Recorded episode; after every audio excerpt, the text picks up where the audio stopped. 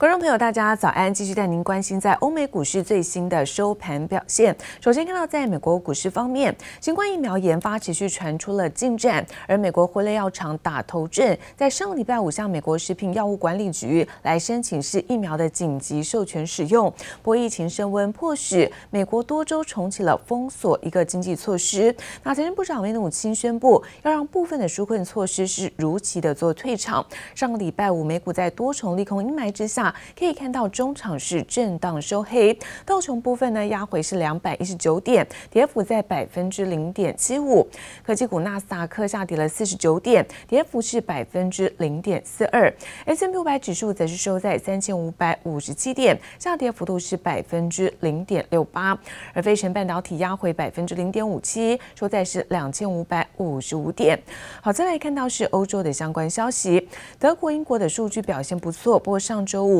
那欧股并没有被美国股市做拖累，最主要指数可以看到是走高的小涨，由石油、天然气做领涨大盘。而中场欧股部分，德国是上扬百分之零点三九，法国股市涨幅同样在百分之零点三九。I would like to welcome everyone by wishing Selamat datang to this first ever fully virtual APEC Economic Leaders Meeting or AELM. As the chair of APEC 2020, I'm indeed honored to host all of you, albeit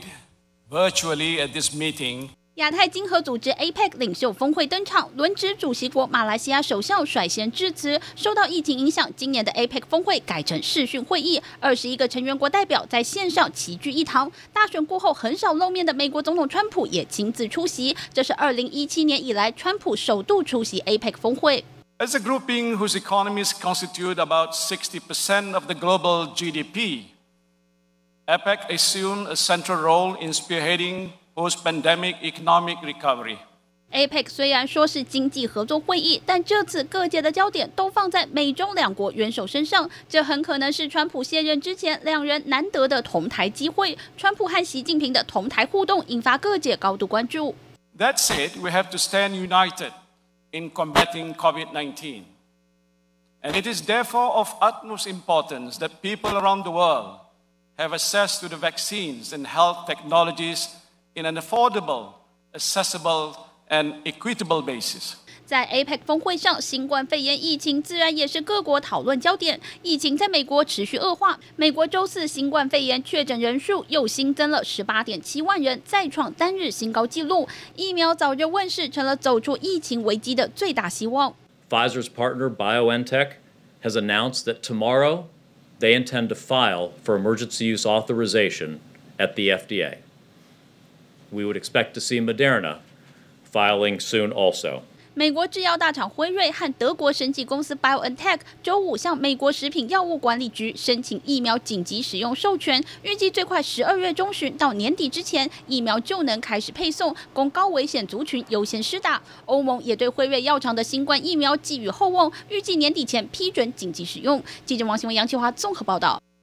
呃，虽然美国总统川普现在拒绝承认败选，不过对手拜登已经积极在筹备了新政府，预计在感恩节前就会来公布包括国务卿跟财政部长人选。那其中有机会担任国务卿的德拉瓦州的参议员昆斯，因为公开表示把中国视为是美国的竞争者，引发高度的关注之外，更传出了台裔的企业家杨恩泽，他有可能会出任商务部长。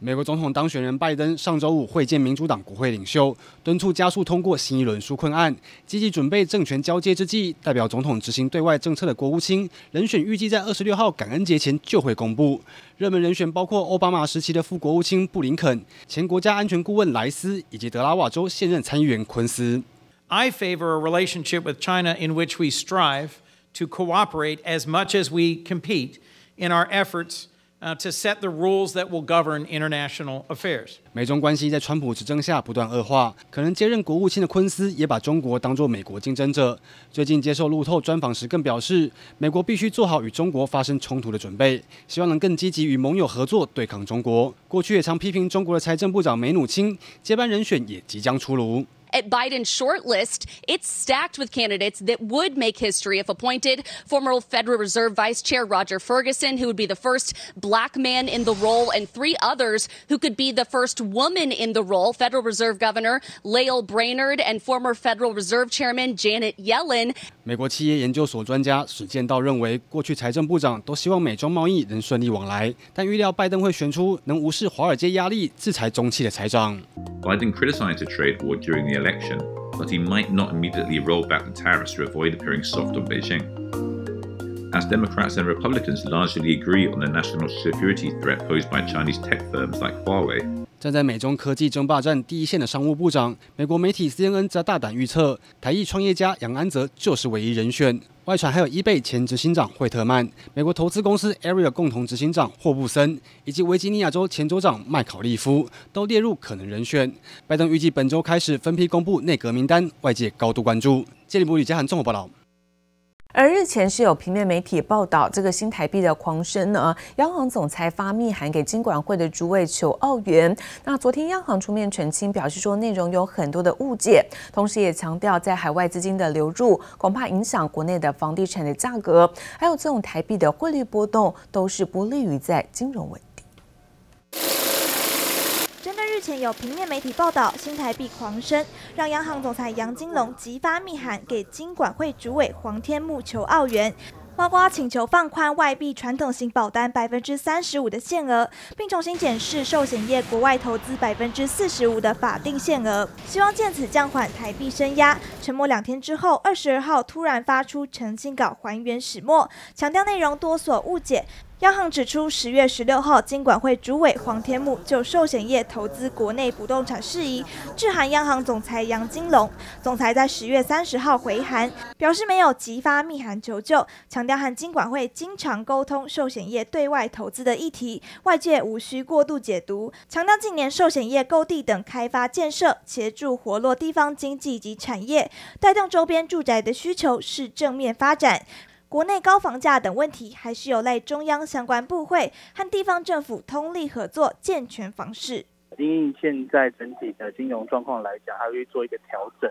那如果是以现有的状况来讲的话，对未来的发展会是有一定的限制的。那放宽的话，它在整体上面的，不管是营运上面的调整，或是投资上面的调整。那都能够相对的灵活。陈新高指出，先进国家宽松货币政策外溢效果，台商回台投资及外资持续买进我国电子股，导致大量资金流入，恐怕影响国内房地产价格以及新台币汇率波动，不利金融稳定。向日韩两国相继取消或上调寿险业海外投资比例限制，方便业者寻求更高投资报酬标的，放宽海外投资比重已经成为趋势。放宽外币保单不计入国外投资限额，保护得以新台币结构外汇或去化原有外汇存款，同时扩大寿险业国外投资可运用的空间，有助于寿险业营运，并有效创造外汇需求。那只要如果我们在避险上面的投资部位能够得当的话，其实反而是能够降低自己的投资成本。例如说，我们在避险上面可能是以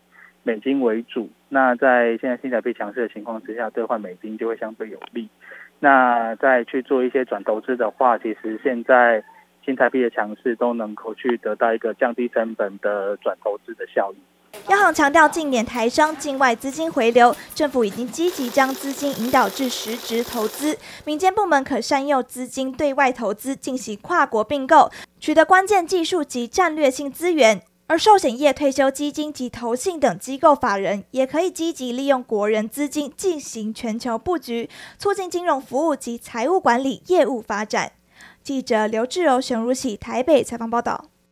而疫苗研发频传好消息，带动台股在上周大涨超过了四百点。根据在证交所统计，截至在十月底，今年累计开户数已经突破了是两千万户。而股市新手开市证券户，希望一同可以参与在这一波的资金行情。不过，来自于在国泰金最新的调查显示，秋冬疫情恶化跟政治的不确定性，都让投资人的风险偏好承压，而指数也因此微幅下滑。疫苗利多加持下，台股近期稳站万三大关，也让投资热度旺上加旺。根据证交所统计，截至十月为止，今年投资人累计开户数达两千零三十三万户，比起去年大增超过一百万户，且有交易户数及人数也都突破四百万户以上，缔造近年罕见纪录。受惠整个资金行情狂潮，那指数持续创波段新高，所以说在整个在场外看的呃的投资人的话，都想要去分叶杯跟近期又受到整个这个外资大幅度回补的一个利多的一个加持，那搭配说第四季来看又是。整个产业旺季，所以说后续来看的话，整个台股的状况应该还是有机会持续在这边往呃缓步的一个往上推升的状况。外资买盘回笼，台股屡战新高，吸引股市小白开设证券户的意愿提升。另外，券商也分析，十月底盘中零股交易上路，也让小资族与存股族更加积极投入股市。不过，国泰金最新公布的十一月国民经济信心调查却也显示，只有百分之三十一点一的人认为台股在未来半年会上涨，少于百分之三十三点四觉得会下跌。因此，超过百分之五十的受访者不打算解定存投入台股。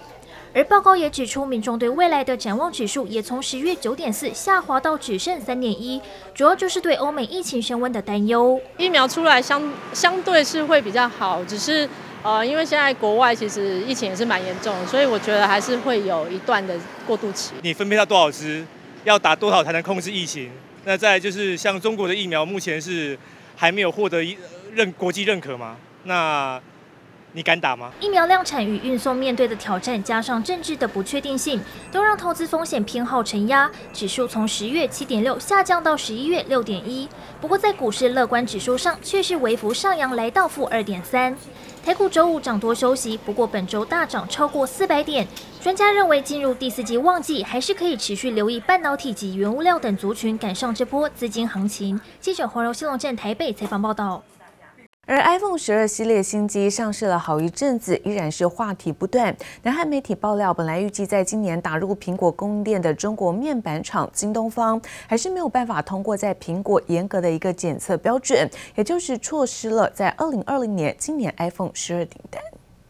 As yes, it looks like BOE is already struggling with Apple's requirements for the iPhone 12, and they haven't even started. 中国面板大厂京东方因为多项品质保证和良率审核都无法达到苹果标准，迟迟无缘成为三星与 LGD 之外的第三家 iPhone OLED 面板供应商。韩媒爆料指出，京东方从二零二零年九月开始向苹果送出四川成都 B 七以及绵阳 B 十一产线的 OLED 面板样品供检测。即使 B 十一产线已经比 B 七产线新，甚至还是华为手机的 OLED 面板供应商，却仍然无法通过苹果审核，只能等明年五月到六月下一次检测的结果，才有可能有机会供应二零二一年版 iPhone 12系列的 OLED 面板。所以这反映出说，京东方在 OLED 这一块，其实还是跟韩国厂商有一点差距。那因为，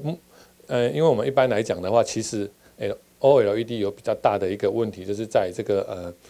烙印跟这个呃闪屏的问题，所以你这个必须要透过很多新的技术来做一些克服。据传，二零二一年版的 iPhone 新机面板将比现行的 iPhone 12系列更加先进。预计推出的四款机型中，会有两款搭载 LTPO 低温多晶氧化技术的 OLED 面板。分析师认为，现阶段 OLED 的制作其实就已经有一定难度。中国面板厂商虽然近几年崛起速度快，但不管是 OLED 还是 LCD 面板，良率和深耕多年的韩厂、台厂还是有差异。更不用说到下一代技术。目前全球的主要厂商还是比较看好在 Micro LED LED 这一块，啊，这个其实是目前就是不管是像三星 LGD，或者是像中国的面板厂商，还有台湾的面板厂商，甚至苹果这些业者，其实都是积极的在往这一块发展。近年来，韩厂多转向 Mini LED 或是 Micro LED 发展，甚至往更高阶的 QD OLED，都让中国面板厂商倍感压力。能不能打入苹果供应链，更是充满挑战。记者唐彦真、陈日志台北采访报道。